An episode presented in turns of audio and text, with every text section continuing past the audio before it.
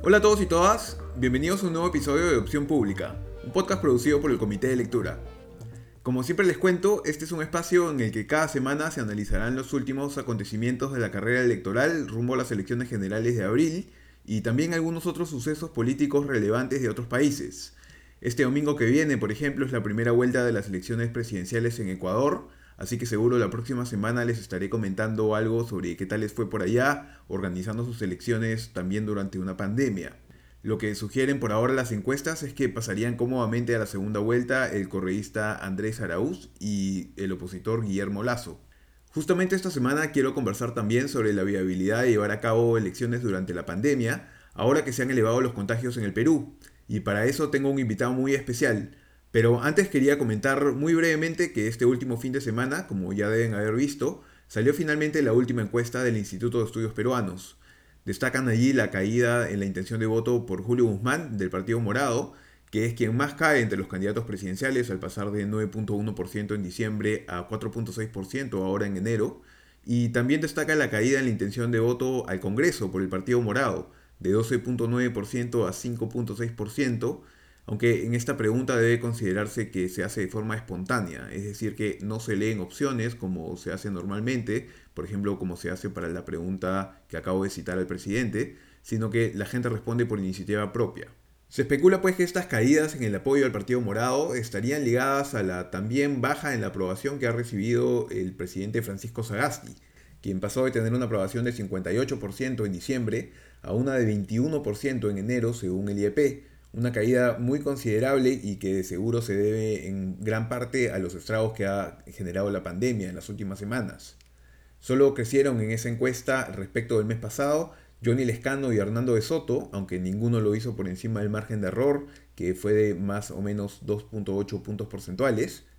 Y algunos se sorprendieron de ver a Verónica Mendoza en el segundo lugar, pero en realidad eso solamente ocurrió porque por la caída ya mencionada de Guzmán quien era el segundo la última vez, porque incluso la propia Mendoza redujo también su intención de voto respecto del mes pasado.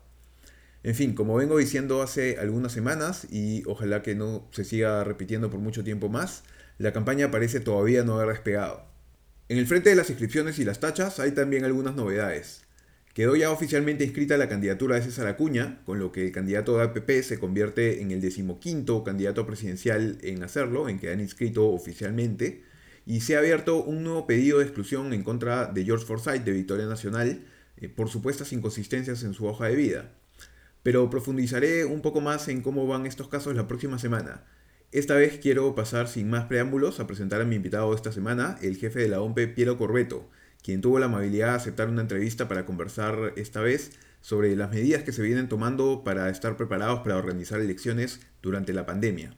Javier, un honor, muchas gracias a ti por, por permitirnos comunicarle a, las ciudadanas y los ciudadanos respecto de los esfuerzos que venimos realizando para que este 11 de abril puedan acudir con confianza, con seguridad, sabiendo que la organización electoral está haciendo todo lo posible para que puedan acudir masivamente este 11 de abril, que son las elecciones de nuestro bicentenario. En los últimos días y semanas han surgido dudas en muchas personas respecto de cómo vamos a hacer para llevar a cabo este proceso electoral ante el considerable aumento en los contagios de COVID-19 que se viene produciendo en todo el país. Se ha debatido incluso si debiesen postergarse las elecciones y han surgido dudas también sobre otros temas como eh, qué facilidades se les van a dar a los miembros de mesa y varios otros más. Pero incluso en este contexto, Corbeto ha sido claro recientemente respecto de que sí es posible organizar elecciones durante la pandemia y que hay experiencias en otros países que así lo demuestran. Le pregunté por eso si mantenía esta opinión y si tiene alguna experiencia en mente de elecciones exitosas llevadas a cabo en medio de una segunda ola. No hay una experiencia reciente sobre segunda ola, a, excepción de, de Portugal, de las más cercanas, que fue el fin de semana anterior. Sin embargo, la experiencia comparada nos muestra que es posible hacer elecciones en pandemia y elecciones de gran calidad. Y es así como 80 países han realizado elecciones en pandemia y eh, elecciones o referéndums, de ser el caso. Tenemos Corea del Sur, tenemos Estados Unidos, que es el país con más alta tasa de contagio y de mortalidad, Portugal, que debe ser el país que mayor azote de parte del virus ha recibido, Chile y Uruguay son dos ejemplos muy importantes porque nos han permitido ver cómo, a pesar de un contexto de pandemia, es posible aún en este contexto convocar un mayor número de electoras y electores, el caso de Bolivia, el caso de República Dominicana. En fin, creo que la experiencia comparada lo único que hace es reafirmar nuestra posición de que es posible hacer elecciones en pandemia y que por eso vamos a hacer las elecciones del 11 de abril próximo. ¿Cuáles son las principales medidas de seguridad que se están implementando por la pandemia?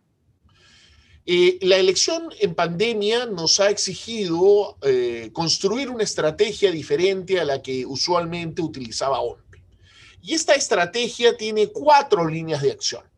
La primera línea de acción es la aprobación de siete protocolos de seguridad en salud y prevención frente al COVID-19 protocolos que son producto del trabajo técnico entre la OMPE y el Ministerio de Salud.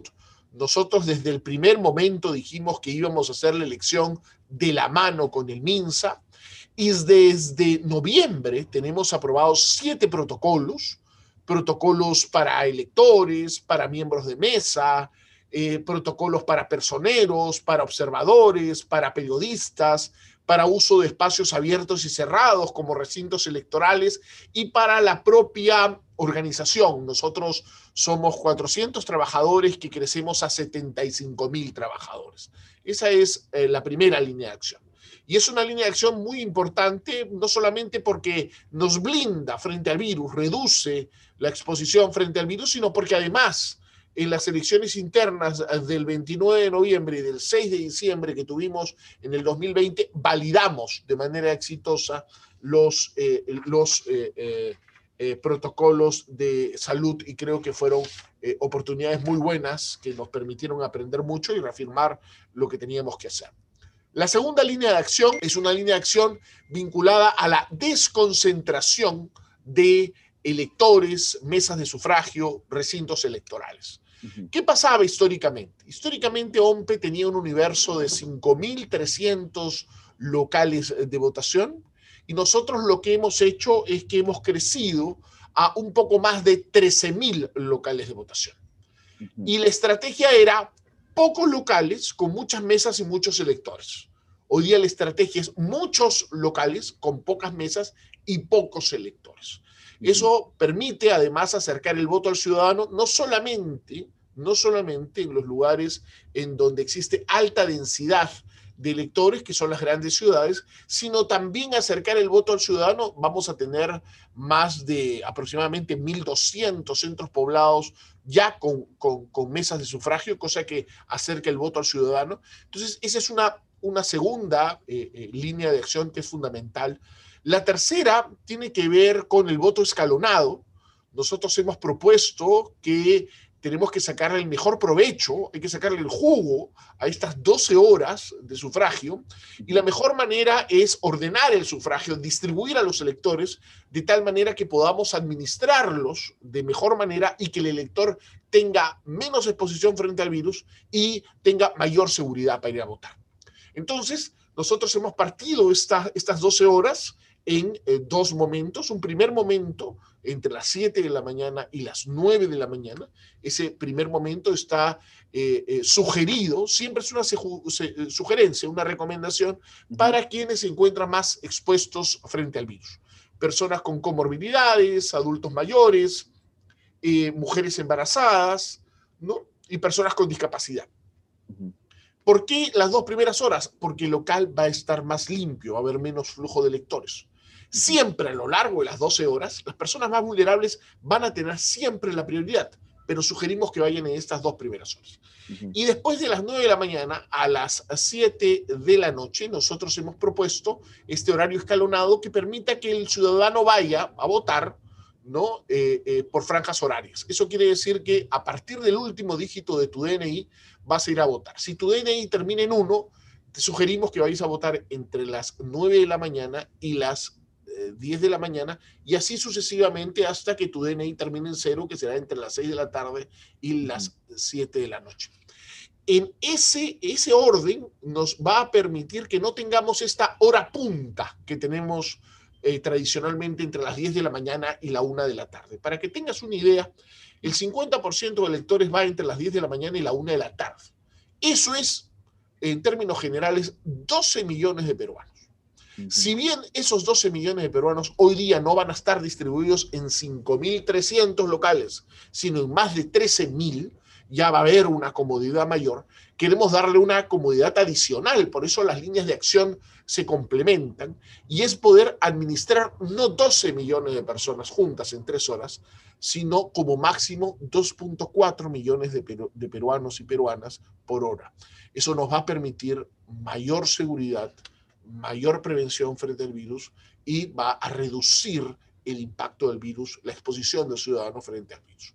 Y la última de las líneas de acción es algo que también hemos conseguido gracias al apoyo del Congreso de la República y del Ministerio de Economía y Finanzas y que ahora también la PCM nos eh, ha brindado la posibilidad de que contemos con un decreto de urgencia para ello, que es el bono, el incentivo de 120 soles para quienes funjan como miembros de mesa. Y sobre el particular, te pido, eh, eh, Javier, que me permitas aclarar que no porque sea sorteado vas a recibir esos 120. Esos 120 soles van a exigir que estés capacitado, que llegues a las 6 de la mañana, que instales la mesa a las 7 de la mañana, que te quedes de 7 a 7, que a las 7 de la noche cumplas con el escrutinio que puede durar una, dos, tres horas dependiendo de la circunscripción electoral en donde te encuentres y que entregues las actas como corresponde. Y esos 120 soles además son por jornada. Eso quiere decir que si eh, eh, el pueblo decide que haya doble vuelta, tendrá pues dos oportunidades de ganar estos 120 soles. Pero tienes que ir, no es porque haya sido sorteado vas a recibir, eh, tienes que cumplir con tu labor. Si los titulares no cumplen, los complementan los suplentes. Si los suplentes no cumplen, los miembros de la cola. Pero quien haya cumplido el rol será beneficiario de estos 120 soles. Digamos, los 120 soles se, se entregarían al final del día. No, no. Al final del día es muy complejo porque implicaría administrar fondos a la mano. Nosotros hemos planificado tener una estrategia en donde se combine diferentes formas y plataformas de pago eh, eh, que estarían pudiéndose abonar en los eh, como máximo 10 días después de la jornada electoral. En resumen, son cuatro componentes de la estrategia frente al COVID-19 los que destaca Corbeto. Los siete protocolos de salud aprobados conjuntamente con el MINSA para minimizar los contagios el día de la elección, la desconcentración de la gente a través de la multiplicación de los centros de votación con pocas personas, el voto escalonado a través de horarios según el número de DNI de cada quien, lo cual es una recomendación pero todos deberíamos cumplir, y el apoyo financiero a los miembros de mesa para incentivar que todas estas puedan instalarse a tiempo. El último fin de semana se publicó justamente la lista preliminar de los miembros de mesa, contra quienes todavía pueden interponerse tachas si se considera que alguna persona tiene un conflicto para cumplir esta función cívica. Y a partir de ello surgió también otra duda respecto de si los miembros de mesa serían o no vacunados. Se ha estado discutiendo porque el MINSA ha incluido a los miembros de mesa en el primer grupo prioritario para recibir vacunas esto, claro, siempre, siempre y cuando hayan vacunas, siempre y cuando lleguen vacunas a tiempo. Pero en caso ese sea, o sea, en caso eso sea lo que ocurra, ¿se sabe ya cómo se aplicarían las vacunas a los miembros de mesa o todavía es algo que se está revisando? Sí, Javier, mira, eh, nosotros eh, organizamos la elección, no vacunamos. Eh, todo lo que tiene que ver con la jornada de vacunación depende exclusivamente del MINSA. Nosotros le hemos entregado, le hemos hecho llegar al MINSA cuáles son los locales de votación que nosotros tenemos, eh, le hemos hecho llegar el padrón electoral, le vamos a hacer llegar la distribución de personas eh, por eh, recinto electoral, pero la responsabilidad de la vacunación está en el MINSA. Nosotros en lo que podamos colaborar lo haremos más que encantados. Este es un deber ciudadano no nos vamos a poner de costado en caso eh, debamos participar o nos convoquen para participar, pero como tú comprenderás, la vacunación no depende de la organización electoral, depende exclusivamente del Ministerio de Salud y tomemos en consideración además que en estas 80 experiencias que, ah, conversábamos hace unos momentos, exitosas de elecciones en su fecha, ¿no es verdad? no estábamos frente a, a, miembros de mesa vacunados, ¿no?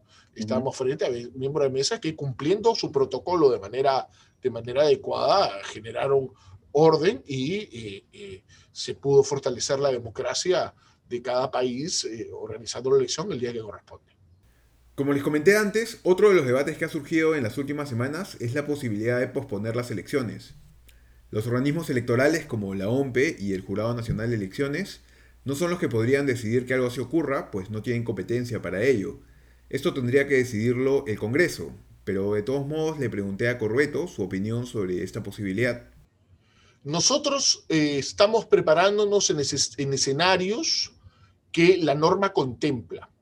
Y la norma contempla que el 11 de abril será el proceso electoral. YOMPRE viene trabajando sin pausa, de una manera comprometida e íntegra para poder hacer elecciones el 11 de abril. Nosotros consideramos que técnicamente no existe ningún argumento que nos pueda eh, modificar eh, este planteamiento. Nosotros estamos convencidos de que la elección va a ser el 11 de abril y nosotros trabajamos exclusivamente en ese escenario. Otra cosa que empezaremos a notar muy pronto, a partir de este mes, son los spots de la franja electoral. Por las modificaciones recientes a las normas electorales, ya no se podrá a partir de este año realizar publicidad de ninguna otra forma. Este es un cambio significativo porque el gasto en publicidad era históricamente lo que hacía eh, gastar más a los partidos y entonces se decía que era allí en donde los que tenían más recursos podían sacar ventaja. Este año se aplicará entonces un mecanismo especial de financiamiento público para estos fines, como explica Corbeto. Sí, Javier, te agradezco por la pregunta porque nos permite eh, eh, comentar varias cosas que son muy importantes. Primero, la norma es la que define cómo se entrega el dinero, cómo se distribuye el dinero un 50% se distribuye de manera proporcional a partir de las bancadas que existen en el Parlamento. ¿Cuántos escaños tiene cada eh, partido político que compite? Ahí porcentualmente ese 50% se distribuye.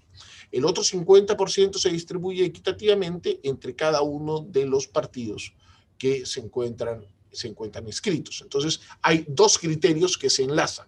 Uno que tiene que ver con un igual número de, una igual distribución de dinero para los que participan y otro que está definido a partir de su representación congresal parlamentaria.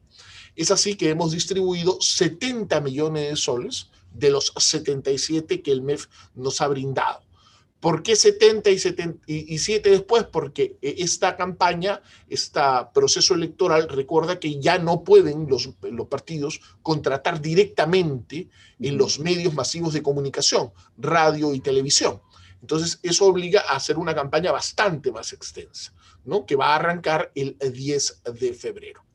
Hemos hecho sobre este criterio que la ley manda, eh, a unas innovaciones que nos parece que son fundamentales eh, plantearte, Javier. Eh, la primera es que nosotros, nuestra línea es clara. OMPE no debe decidir por el partido en dónde invierte, cómo invierte, cuánto invierte. Entonces, eso es un cambio que es fundamental. Es por eso que nosotros la primera medida que hemos tomado es, señores, OMPE no va a tercerizar la decisión a través de una central de medios o una agencia de medios para definir a dónde ponemos la publicidad o la propaganda electoral de cada partido. No, eso no se repite. Nosotros creemos que el Estado debe facilitar la actuación de los partidos políticos. Nosotros no somos tutores, no somos celadores de los partidos políticos. Somos una institución que está comprometida con el fortalecimiento de los partidos políticos. Es por eso que la primera decisión que tomamos fue no vamos a contratar una agencia de medios para esto, los partidos van a elegir directamente y van a elegir entre el, conjunto de medios de comunicación que decidan participar en la franja. Entonces, ¿qué hicimos? Generamos un catálogo, una inscripción de los medios de comunicación. Entonces, exigimos solamente dos cosas que puedan contratar con el Estado y que tengan sus papeles en regla frente al Ministerio de Transportes y Comunicaciones. Solamente esas dos. Entonces, hemos crecido de manera sustancial. Para que tengas una idea, no más de 40 medios de comunicación a nivel nacional tenían acceso a ser eh, beneficiarios o difundir la franja. Hoy día pasamos a tener casi 200 empresas y casi 250 medios que ellos mismos dijeron, yo quiero participar, yo cumplo con poder contratar con el Estado y tengo mis papeles en regla con el MTC. Además, cada, cada medio de comunicación dijo, yo ofrezco tal tarifa, que, debería ser, que debía ser una tarifa social, o sea, más baja de la comercial, tal tarifa en tales horarios y pongo a disposición tal programación en grupos de mañana, de tarde y de noche. ¿No? Porque ustedes saben que va de 6 de la mañana a 11 de la noche en la franja electoral. Entonces, los partidos, los medios cumplieron con eso. Eso se colocó en una, en una, em, en una plataforma que diseñó OMPE, eh, tomando muy en cuenta la experiencia eh, y perfeccionando la experiencia ecuatoriana, que ha sido un referente para nosotros muy importante, porque la reforma eh, peruana tiene mucho que ver con la ecuatoriana y con su raíz, que es la reforma mexicana. Y van a haber elecciones ahora también ahí en Ecuador. ¿Perdón? Y muy pronto van a haber ahora elecciones en Ecuador también. En Ecuador e inmediatamente después en El Salvador. Mm. Vamos a estar muy pendientes. No vamos porque no, no, no, no es un momento para ir, pero nos hubiera encantado. Vamos a estar muy, muy atentos. Entonces, ¿qué es lo importante? Los medios que quieren participan. OMPE no incorpora o excluye un medio. Eso es un tema muy importante. Dos, los medios dicen de estos 58 días, yo ofrezco eh, eh, eh, que puedan invertir en los 58, en 10, en 5, en 15, es el, es el medio el que elige. Dicho sea de paso, han habido capacitaciones, se les ha dado todas las facilidades, todo está grabado, dicho sea de paso. Y luego de cerrar ese espacio, entran los partidos. Y los partidos hacen lo que podríamos denominar su plan de medios. Entonces dicen, yo quiero invertir en, en A, en B, en C. En D y en E no quiero yo quiero invertir en tal región y en tal región no quiero. Yo quiero invertir solo en regiones y no en, a medios de nivel nacional. Y cada uno va haciendo su plan de medios. Yo quiero aparecer medio, menos antes y muy cerca de la elección más. Yo quiero aparecer siempre igual. Yo quiero más al inicio y menos al final. Ese plan, esa estrategia la define cada medio. Ya no la defino la OMP. Entonces, así hemos eh, hecho que cada uno de los partidos que tenía vigente su inscripción eh, como candidatos a, eh, el jurado nacional, ante el Jurado Nacional de Elecciones pueda elegir y así han elegido. Así hemos aprobado un plan de medios y estamos ya en la etapa de contratación. Los partidos están entregando el material, tanto para spots radiales como para spots televisivos. Eh, y eh, a partir del el 10 de febrero comienza ya la franja electoral en los medios eh, y con la frecuencia que cada partido haya elegido. Es la primera vez que convocamos a un número tan importante de, de, medios de comunicación. Dicho sea de paso, hay un gran número de medios de comunicación del interior del país que históricamente eran excluidos y hoy día se han incorporado en la oferta. Y esperamos que con miras al 22 esta oferta pueda crecer por dos o por tres, ¿no? Siempre esto va a dar la posibilidad que más gente se inscriba y que los partidos puedan hacer su plan de medios sin que sea la OMP el que se los haga, ¿no es verdad? Ya saben entonces que este fue el mecanismo para programar los spots que empezarán a ver en los próximos días. Aunque cabe destacar que hubo un partido, Victoria Nacional de George Forsyth, que decidió renunciar a su espacio en la franja electoral. Tienen todo el derecho de, decidir si participan o no participan. Eh, el financiamiento público está, está a disposición, estuvo a disposición en ese momento y hubo un partido que decidió no hacer uso del mismo. Eh, eh, mm, claro. nos informó una persona que tenía que era el tesorero o el responsable para poder escoger, escogió hasta un número de, spots dentro de, lo que le correspondía como, como, digamos, bolsa de dinero utilizar. Eh, eh, después hubo una declaración o un par de declaraciones que dijeron que no estaban dispuestos a hacer uso de ella. Eh, luego de ello, eh, nosotros nos comunicamos con ellos y le dijimos, señores, no han concluido con esto. Si no concluyen con esto, no van a tener acceso a. Y no concluyeron, por tanto, no van a ser beneficiarios de la franja porque ellos lo han decidido así. OMPE no ha excluido a nadie, ha facilitado que todos puedan, y es así como todos los partidos han tenido la posibilidad, pero es el derecho de cada organización política de decir, eh, hago uso o no hago uso de los fondos. Eso, eso no, nosotros no lo podemos obligar, solo podemos darle las facilidades, y en eso nos hemos concentrado. Ok. Em, para ya ir terminando, tengo una, última pregunta. El próximo paso, eh, si, no me equivoco, es el, sorteo de ubicación de candidaturas o símbolos eh, de la cédula, ¿no? Que es el 11 de febrero. Este es el momento en el que se define el orden en el que veremos a los candidatos y a los partidos en la cédula de votación el día de la elección. Si para entonces ya las candidaturas están inscritas ¿no? ante el jurado, digamos que ya se han resuelto todas las tachas, eh, ¿Para cuándo más o menos usted estima que podríamos tener listas la, ya una versión final de la, boleta, ¿no? O cada una de las, de las cédulas que, vamos a usar el 11 de abril. El sorteo de ubicación, tal como mencionas, se, va a realizar el día 11 eh, de, febrero y nosotros vamos a comenzar a... Eh, generar la impresión del material electoral eh, en el mes de marzo. Nosotros estamos, ya, ya ensamblamos material de capacitación y nosotros vamos a imprimir las células de sufragio entre el 10 de marzo y el 31 de eh, marzo para poder comenzar la distribución entre el 28 y el 10, 28 de marzo y el 10 de abril. Digamos que esas son las fechas que tenemos, que tenemos planteadas, el cronograma electoral se viene cumpliendo. Hay eh, ahorita eh, un, espacio en el cual nos encontramos, que es el proceso de apelación, impugnación respecto de las tachas a los miembros de mesa, eh, y nosotros también eh, vamos a concluir con esa etapa porque el 15 de febrero se publica la lista definitiva de los miembros de mesa, el 15 de febrero, y a nosotros eh, el 15 de febrero vamos a comenzar a también a eh, hacerle conocer a todos los que no hicieron uso de Elige tu local de votación, mm. en donde les corresponde votar. Ya desde este fin de semana hemos comenzado a enviar correos a quienes han elegido su local de votación para decirles en dónde les va a corresponder votar.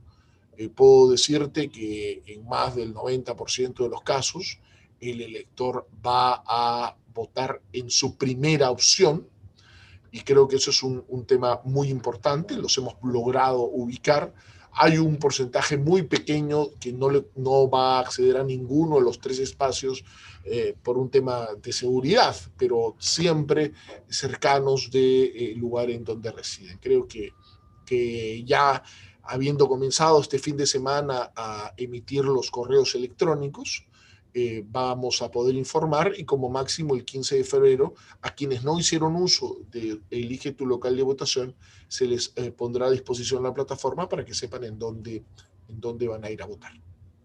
Finalmente le pregunté a Corbeto si tenía algún mensaje final con el que nos quisiera dejar.